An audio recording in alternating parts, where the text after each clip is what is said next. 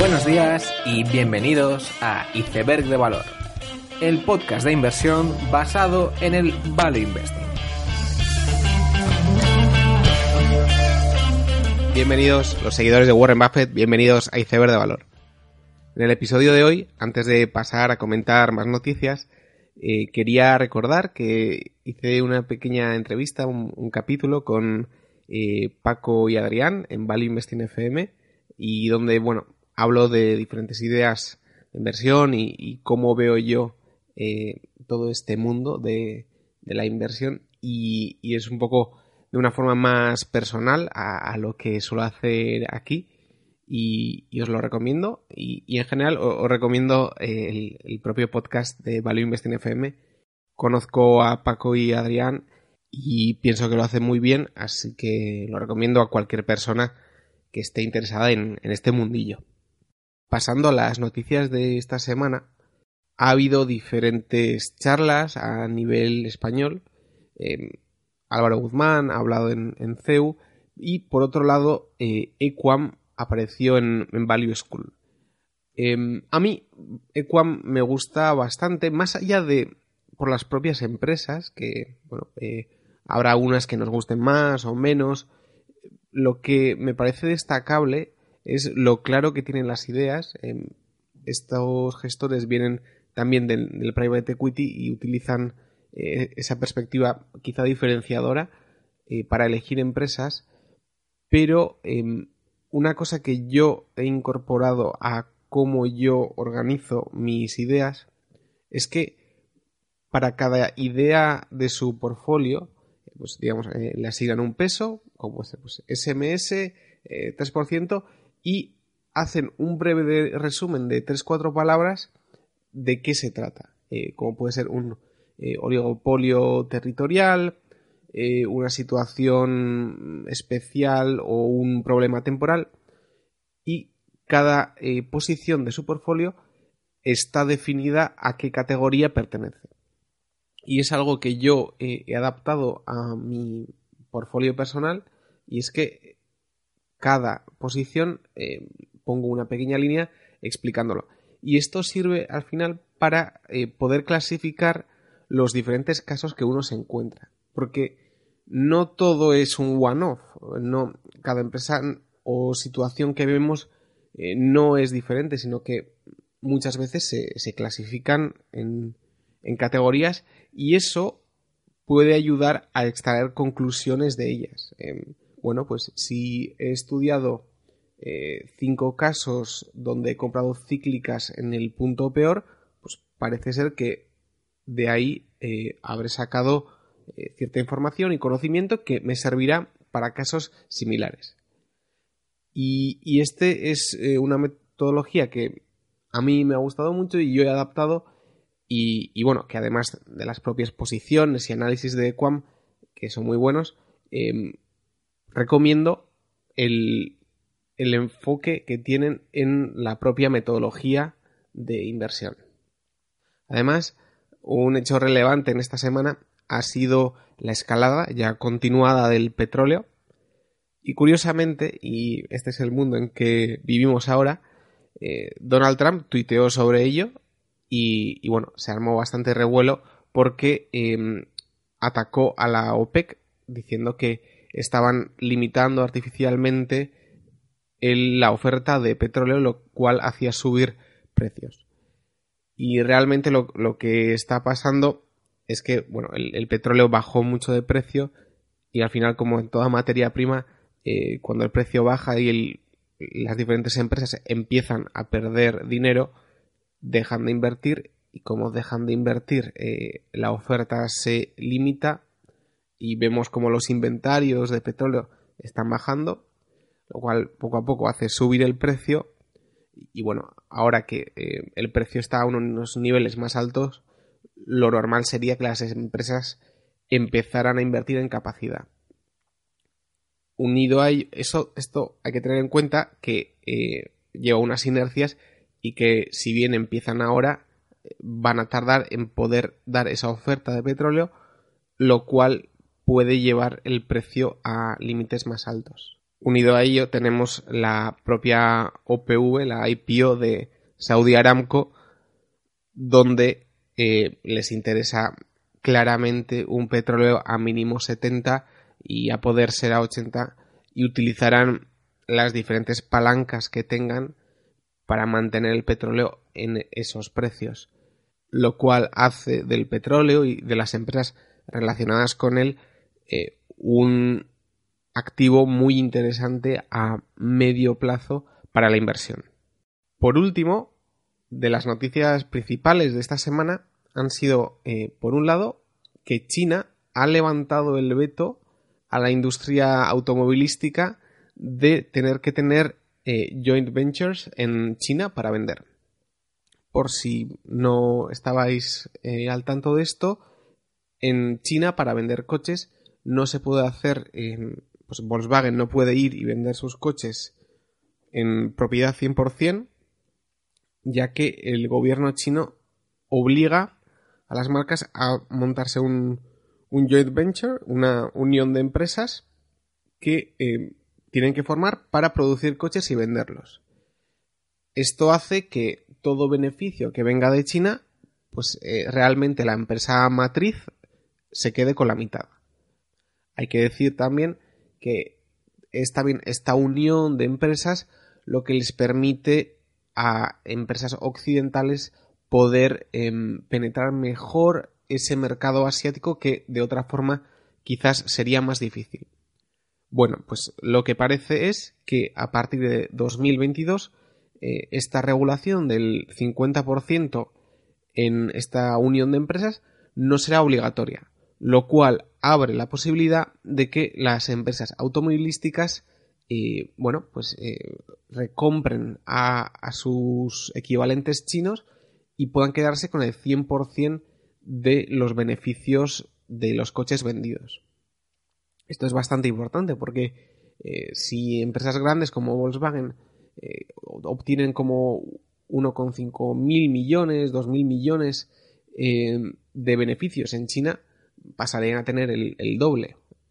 imaginemos pues, a un múltiplo de 10, tener 2 mil millones más, pues son 20 mil millones más de valoración, que sí que es algo notable. Sin embargo, lo que han dicho las marcas es que no van a renunciar a sus socios, ya que estos les permiten em, poder entender mejor ese mercado y poder hacerlo mejor. Aún así, hasta 2022 las cosas pueden cambiar y siempre que haya esa posibilidad de tener em, todo tu negocio en propiedad, es algo muy positivo para las marcas occidentales. Y finalmente, esta semana eh, quizás eh, el cambio en cotización más sonado ha sido el de Philip Morris, que ha bajado como un 15%, porque sus, el crecimiento de sus productos no, mm, digamos, mm, dañinos o no relacionados directamente con el tabaco, sino eh, con los productos de vapor, el crecimiento se ha, disminuido. en Japón básicamente, y no, no están consiguiendo que las personas de menor edad eh, adopten los productos eh, de vapor que Philip Morris tanto ha invertido en ellos. Y todos sabemos que las tabaqueras eh, han sido negocios magníficos durante muchos años, no, no ya una tabaquera, sino todas ellas.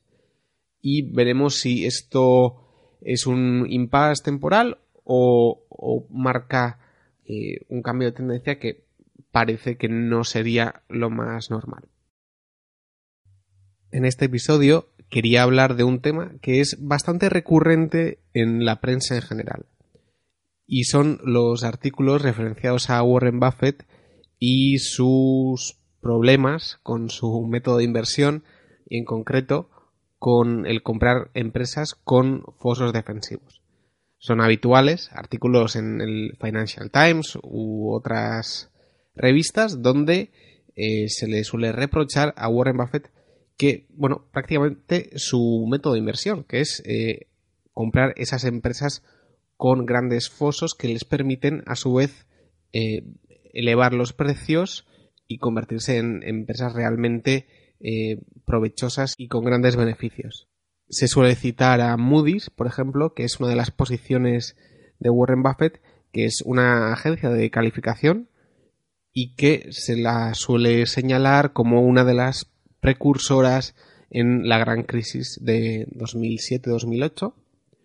Y es que el mercado de em, poner un rating a los diferentes créditos es un mercado donde unos pocos agentes controlan el 95% del mercado y es muy difícil, hay costes de cambio, etcétera, que hacen que esto cambie. Otra de las citas que es habitual en estos artículos es VeriSign, otra empresa de, Warren Buffett, que es eh, de hecho la que controla los dominios.com. Alguien cuando registra un dominio, aunque lo compre en, eh, a una empresa, como puede ser GoDaddy o, u otros, eh, al final el, dominio en sí eh, está gestionado por VeriSign y es la que se lleva gran parte de esa comisión que la persona paga. Como eh, no existen infinitos dominios .com o .net, tiene un monopolio que le permite subir de forma gradual o a un 10% anual el precio de esas comisiones. Ante esto, estos artículos suelen criticar que, bueno, em, lo que hace Warren Buffett incluso no debería estar permitido de alguna forma y que los fosos defensivos van en contra de lo que debería ser la realidad. Frente a esto, yo creo que la primera pregunta que hay que plantearse es si los fosos defensivos son naturales. Eh, para quien no lo sepa, un foso defensivo es aquella cualidad que tiene una empresa que permite que, aunque la competencia u otra persona invierta todo el dinero del mundo, no consiga igualar o no consiga derribar a esa empresa. Esto puede ser Coca-Cola, que tiene una gran imagen de marca que es muy difícil derribar, y, hay otros ejemplos, como pueden ser eh, software para empresas, como puede ser eh, SAP, donde eh, una vez que está implantado es muy difícil que una empresa cambie de proveedor de su software. Esto es un foso y la pregunta es si son naturales. Bueno, se entiende que a medida que hay un progreso tecnológico, los productos son cada vez más complejos y más dispares es cada vez más difícil encontrar eh, productos sustitutivos que sean iguales a los que ya están. Eh, es decir, si vamos a las materias primas o los tankers, se da una competencia perfecta, porque es eh, un producto totalmente commodity y que si no te lo da una empresa, te lo da otra. Sin embargo, cuando el producto es más complejo y más diferenciado, surge que ya no son iguales, y que se crean pequeños fosos o grandes fosos en partes del mercado, porque esos productos son más complejos, pues pueden ser em, contratos de mantenimiento que justo ha hecho una empresa, una construcción y esa empresa va a ser lo que va a mantener. Es, un, es una transacción que se da en el mercado diferente a simplemente yo compro un producto. Eh, y a medida que eh, surjan pues eh, otros negocios como puede ser internet donde es habitual que una empresa se lleve gran parte de la cuota de mercado porque son negocios muy globales esto hará que con e, este progreso las empresas con fosos abunden es decir surgirán efectos red surgirán costes de cambio y al final la competencia perfecta será cada vez más difícil. Eh, por otro lado, donde no existía foso es en la Edad Media, ¿no? O sea, cuando em, el producto es muy poco diferenciado y hay poco progreso tecnológico, eh, pues bueno, un kilo de lana es un kilo de lana y, en la Edad Media no había fosos defensivos. Sin embargo, el proceso de progreso tecnológico hace que el foso sea algo natural en los negocios. Esto, digamos, es por parte de la demanda de productos, las empresas. Pero por otro lado, los seres humanos eh, somos mm, seres complejos también. Eh, tenemos sesgos, tenemos miedo a lo nuevo, costes de cambio, eh, nos gusta los patrones que se repiten, nos, gusta lo conocido y tenemos limitaciones cognitivas. O sea, no, yo no puedo elegir entre 100 marcas de refrescos. O sea, necesito concentrar eh, aquellos refrescos que yo conozco y yo em, reconozco y que me gustan. Es por ello que el ser humano no es una especie de agente perfecto que evalúa todas las posibilidades del mercado, sino que em, limita y lo limita de forma sesgada que por otro lado es perfectamente natural.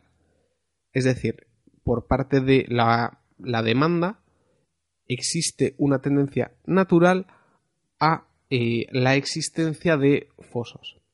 Por lo tanto, em, con esto lo que quiero decir es que tanto por oferta y por demanda existen em, tendencias naturales a que existan fosos. Y precisamente lo antinatural es lo que proponen estos artículos, que sería una competencia perfecta, pero porque claro, se hace una modelización idealizada completamente del ser humano y del proceso de elección de un producto y también propiamente de la parte de demanda que es imposible que sea de competencia perfecta a medida que los productos sean cada vez más complejos. La segunda pregunta que hay que hacerse es si los fosos son buenos. Y lo primero que hay que decir es que los beneficios de una empresa en general señalan, es, un indicador social de aquello que la gente más valora. Si una empresa tiene muchos beneficios es porque la gente valora esos productos, eh, los demanda y manda una señal a todos los agentes de la sociedad de que, eh, bueno, hay que producir más de eso. Sin embargo, se pueden dar situaciones donde esto no, no esté alineado completamente. Es decir, que el beneficio de una empresa no esté mm, perfectamente alineado con el bien social de alguna forma que causa y que puedan estar en contraposición. Aún así, eh, lo que hay que entender es que un foso defensivo de, una empresa lo que le permite es un aumento gradual de los precios que, eh, que le marca a sus clientes. Es decir, Coca-Cola puede subir sus precios al 5% anual, pero no mucho más. Coca-Cola no podría triplicar su precio ya que la gente optaría por otros productos que no serán iguales, pero que sí que actuarán como sustitutivos, como pueden ser Pepsi, Dr. Pepper u otros. Hay un caso similar, como puede ser el de Verisign que hemos mencionado, que incluso está bastante regulado, lo, de los dominios.com, pero que incluso eh, hace poco salió una empresa del dominio .xyz, que es competencia directa de, de y que lo está haciendo muy bien. Lo mismo pasa con Bloomberg y FactSet, y con otras muchísimas empresas. Al final, un foso defensivo tiene un poder limitado. No es capaz de eh, poder fijar un precio 10 veces mayor, sino que lo tiene que hacer de forma gradual. Esto consigue que estas empresas con ese foso defensivo natural sean muy prósperas y, evidentemente si vas aumentando tus precios eh, cada vez eh, los beneficios sean mayores. Sin embargo, el perjuicio, de alguna forma, que muchas veces ni es perjuicio, o sea, es, es algo bueno que consiguen hacer, pero el perjuicio que pudieran causar a sus clientes es gradual y por lo tanto es bastante limitado el potencial que tienen de, de poder causar algo malo, ¿no? Esto es así y al final el resumen es que un foso defensivo tiene un poder limitado, pero esto tiene una excepción y esa excepción es si ese monopolio no es natural. Es decir, eh, si yo tengo una empresa que tiene, eh, como puede ser Valiant, ¿no? Es un caso bastante conocido donde era un roll-up, era un consolidador de farmacéuticas, donde eh, había patentes de productos de enfermedades muy concretos, eh, de muy nicho, donde ellos decidieron aumentar el precio y multiplicarlo por 5 o por 10 y eso em, no no podía atraer competencia, ya que eh, había un foso que era regulatorio y por lo tanto un monopolio no natural que hacía que la competencia no pudiera, em, pues bueno, hacer un producto eh, mínimamente equivalente que le pudiera eh, hacer competencia. Y es en estos casos, en los monopolios no naturales, donde sí que pueden ocurrir claramente una divergencia, una contraposición entre el beneficio de una empresa y el bien general, por así decirlo, que ésta pueda causar en, en la sociedad. Por último, el último punto que quería abordar en este episodio es sobre la propia figura de Warren Buffett, a la cual se le suele criticar mucho y en parte con razón que muchas veces eh, hace algo diferente a lo que él dice. Es conocida ya por todos la cita de que los derivados son un arma de destrucción masiva cuando eh, todos sabemos que él también ha utilizado eh, derivados, eh, ha ganado mucho dinero con, con warrants y puts que ha vendido. Y este reproche no es solo ya de los propios periodistas, sino que el propio Daniel Loeb en, su día, hace un par de años, criticó a, Warren porque Warren suele em, lanzar bastantes dardos contra los hedge funds. Y, claro, Daniel Loeb eh, lleva uno, que es el third point. Y claro, de alguna forma Warren Buffett también tuvo su propio hedge fund, ¿no? Con sus partnerships y, además critica mucho que, haya activismo por parte de, estos fondos, mientras que en sus inicios también eh, Warren pues intentó intermediar en diferentes empresas. Y es verdad que muchas veces tenemos esa figura de Warren como un señor que está sentado en su despacho en Omaha, que, que bueno, compra y se sienta a esperar, y eso pues es, una muestra, es un resumen de, lo que él hace. Eh, sin embargo, hay muchos matices en ello. Para empezar, que en su comienzo inversor, donde es realmente hizo, donde hizo realmente el máximo rendimiento de su carrera, eh, fue comprando pues eh, acciones muy muy líquidas, situaciones muy muy especiales y empresas muy muy baratas. Sin embargo, al pasar de gestionar pues 100, 200 millones a gestionar 11.000 millones, él, em, bueno, de forma activa, pero de, otra forma también se vio obligado a ello, a cambiar un poco de filosofía, a, comprar empresas buenas y, y que generen, em, bueno, que tengan ventajas competitivas sostenibles.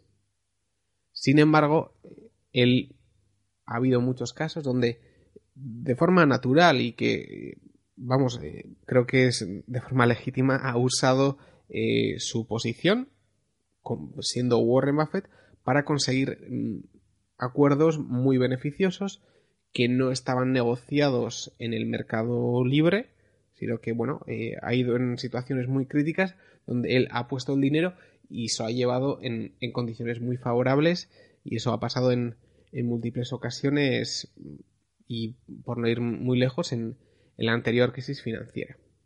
Es verdad, por lo tanto, que bueno, ese arquetipo de un señor muy tranquilo que está en su despacho y que compra y espera, pues bueno, eh, tiene muchos matices y la realidad siempre es eh, un poco más compleja. Sin embargo, cuando hablamos de Warren Buffett, eh, yo creo que muchas veces no se hace hincapié en en lo especial que es. O sea, en, en que no es un señor que, bueno, dice cosas razonables y ha conseguido hacer dinero, sino que eh, detrás de eso hay un personaje muy especial. A los 11 años compró su primera acción de, City Service Preferred. Eh, yo a los 11 años no sé qué hacía, pero comprar acciones no. Eh, durante toda su juventud trabajó repartiendo periódicos, chicles, y, bueno, hay muchísimas anécdotas de él.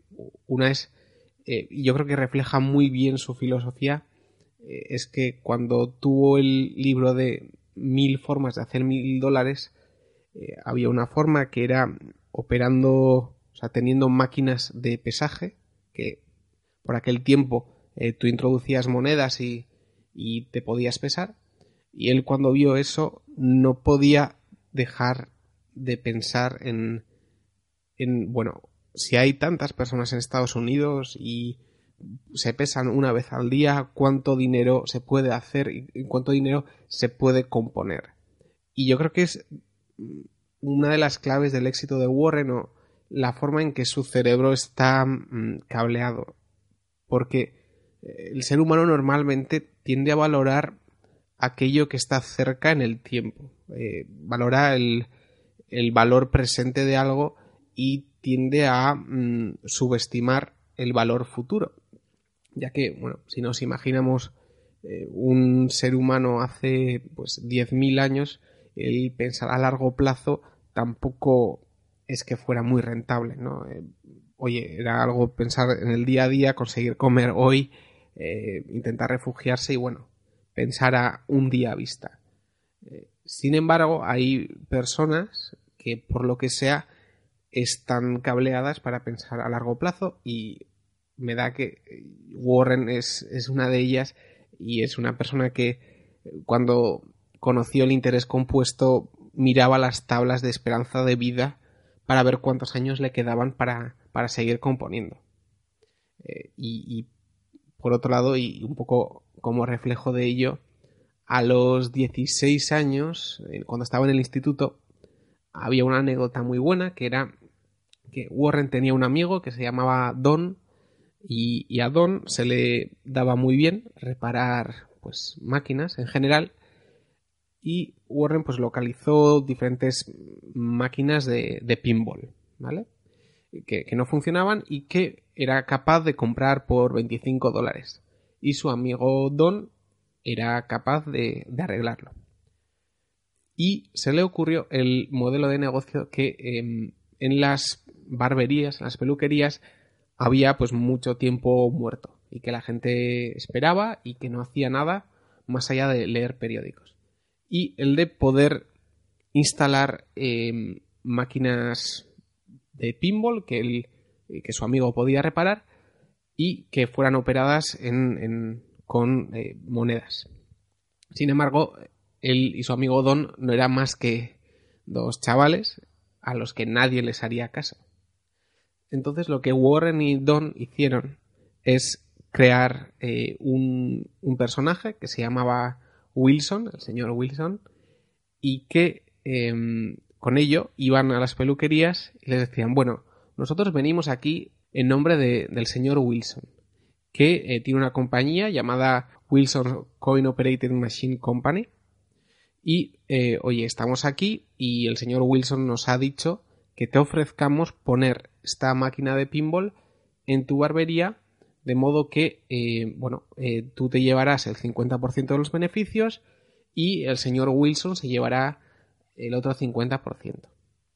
Y así, con este personaje que, Warren y Don inventaron, pues consiguieron poner pues, la, primera máquina de pinball en una barbería y iban cada semana a coger el dinero que había.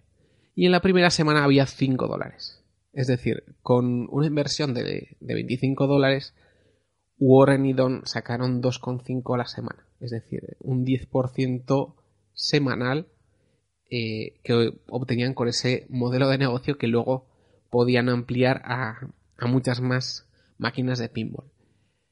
Y fue ahí, entre otras cosas, donde Warren vio la capacidad de, retorno de capital y el poder componer en dinero eh, a lo largo del tiempo. Y no es casualidad que a los 16 años Warren tenía 53 mil dólares de patrimonio, que no está nada mal.